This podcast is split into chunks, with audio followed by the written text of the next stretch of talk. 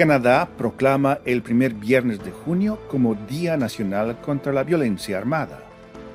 Ottawa dice que las decisiones finales en materia de inmigración no las toma la inteligencia artificial. Canadá colocará directamente en los cigarrillos mensajes de riesgos para la salud. Entra en vigor la limitación del acceso a servicios en inglés en la provincia de Quebec. La inteligencia artificial representa un peligro de extinción, advierten los expertos.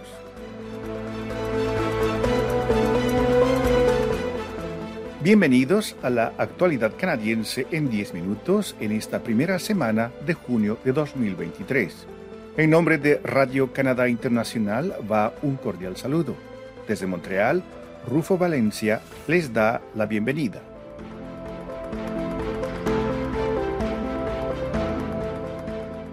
El primero de junio, el gobierno del primer ministro Justin Trudeau proclamó el Día Nacional contra la Violencia Armada, que se celebrará anualmente cada primer viernes de junio.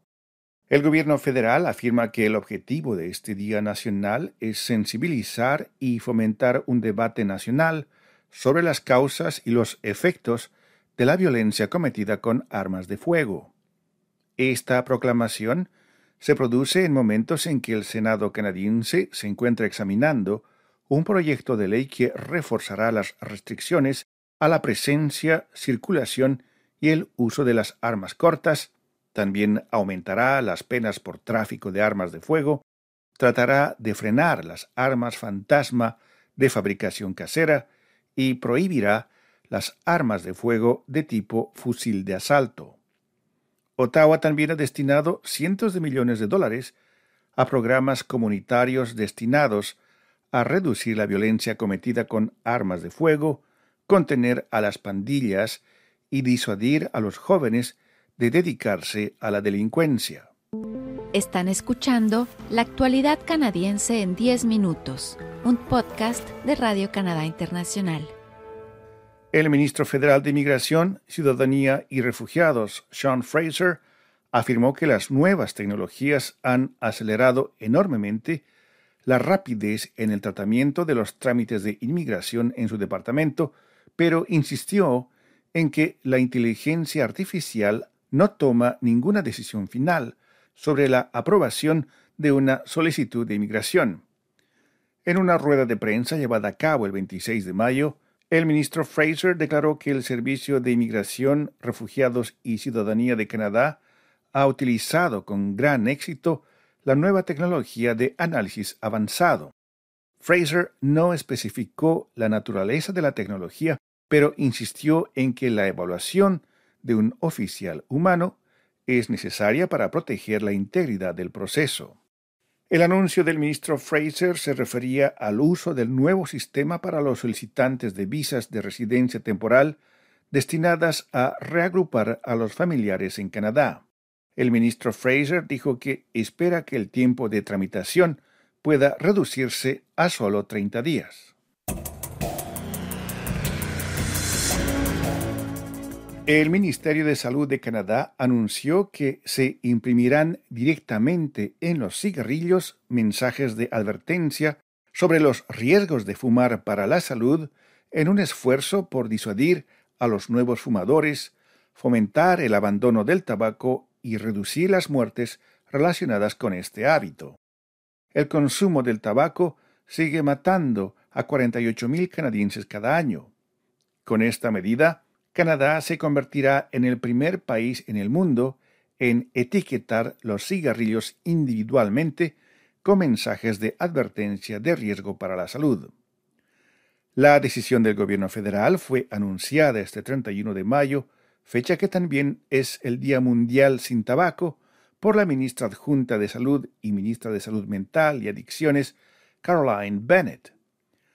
La normativa entrará en vigor a partir del 1 de agosto. Las empresas tabacaleras deberán implementar las primeras series de mensajes en los cigarrillos a la venta al por menor antes del 31 de julio de 2024 para los cigarros de tamaño King y a partir del 30 de abril de 2025 para los cigarrillos de tamaño regular.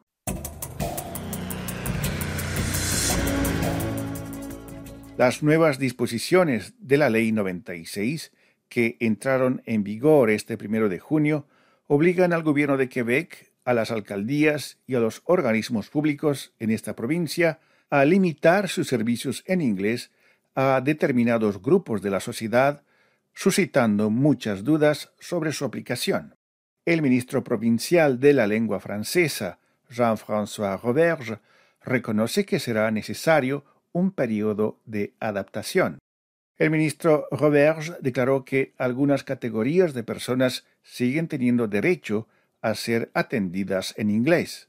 Se trata de la comunidad anglófona llamada, entre comillas, histórica, por parte del gobierno de Quebec y de los inmigrantes llegados hace menos de seis meses.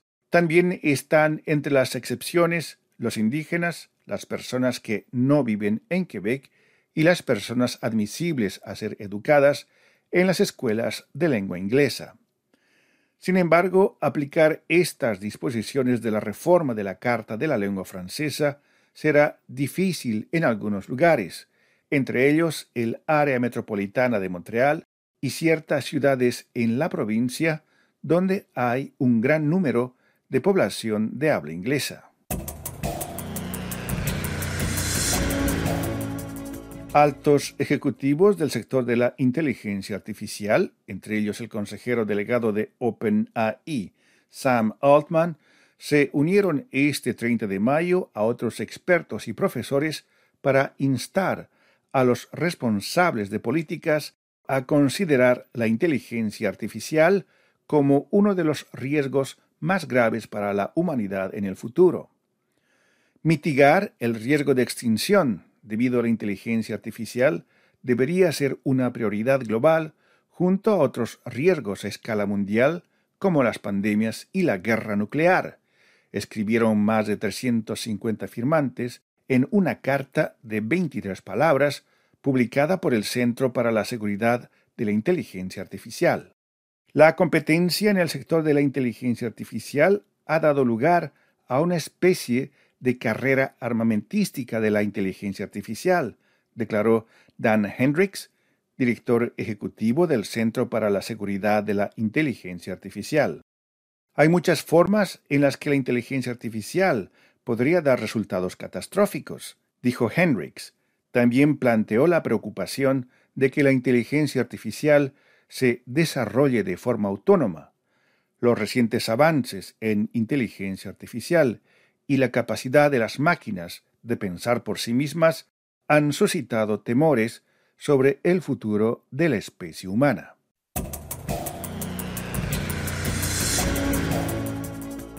A continuación, nuestra colega Paloma Martínez nos da algunos detalles sobre los reportajes de la semana. ¿Qué tal Rufo y seguidores de Radio Canadá Internacional? Muy contenta de estar de vuelta. En esta ocasión les hablo del Universo en tus manos, una exposición con 400 obras en oro, cerámica y textiles de la Nación Alohuaca de la Sierra Nevada de Santa Marta en Colombia que se presenta hasta octubre en el Museo de Bellas Artes de Montreal.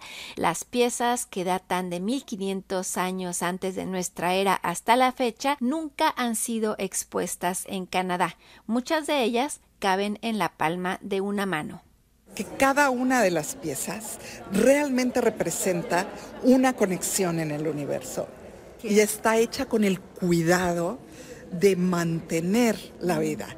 Y entonces por eso es este universo que uno trae en las manos. Era una de las curadoras de la exposición, la antropóloga e historiadora del arte mexicana Diana Magaloni del Los Angeles County Museum of Art. Esta exposición es una colaboración entre el Museo de Bellas Artes de Montreal, el Museo del Oro de Colombia, The Museum of Fine Arts de Houston y el Los Angeles County Museum of Art. También quiero presentarles una probadita de la serie de reportajes que les estoy preparando sobre mi viaje a Guatemala y Honduras, acompañando a una misión del Alto Comisionado de Naciones Unidas para los Refugiados, el ACNUR. Reconozco que expuse a mi nieto a esto. Es fuerte, el trayecto es, es duro, no es fácil y de verdad realmente le diría a otra persona no lo haga. Era María, una abuela venezolana que encontré justo en el momento en que iba llegando al lado guatemalteco en la frontera con Honduras de El Cinchado. También les presento a Melanie Galán, una representante del ACNUR en Canadá. Las Américas representa una persona de seis eh, desplazadas en el mundo, entonces casi 20%, son 20 millones de personas, por cambio climático, por violencia, por razones económicas, de la pandemia, de la guerra en Ucrania, inflación, sabemos que es una situación que, va, que se va incrementando y que llega hasta la frontera de Canadá también. A partir del 15 de junio podrán leer y tal vez escuchar también cada uno de los reportajes que estoy preparando en el marco del Día Internacional del Refugiado, que es el 20 de junio. Muchas gracias, Rufo. Muchas gracias, Paloma. Aquí llegamos al final de la actualidad canadiense en 10 minutos, un podcast semanal de Radio Canadá Internacional. Desde Montreal, Canadá, Rufo Valencia les agradece por su atención y será hasta la próxima semana.